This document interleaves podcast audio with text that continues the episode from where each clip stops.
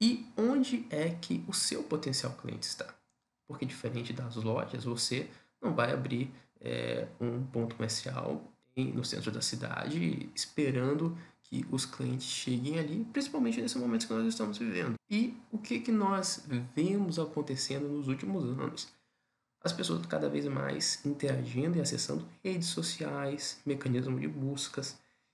Isso nesses últimos dias, nesses últimos meses, tem se amplificado.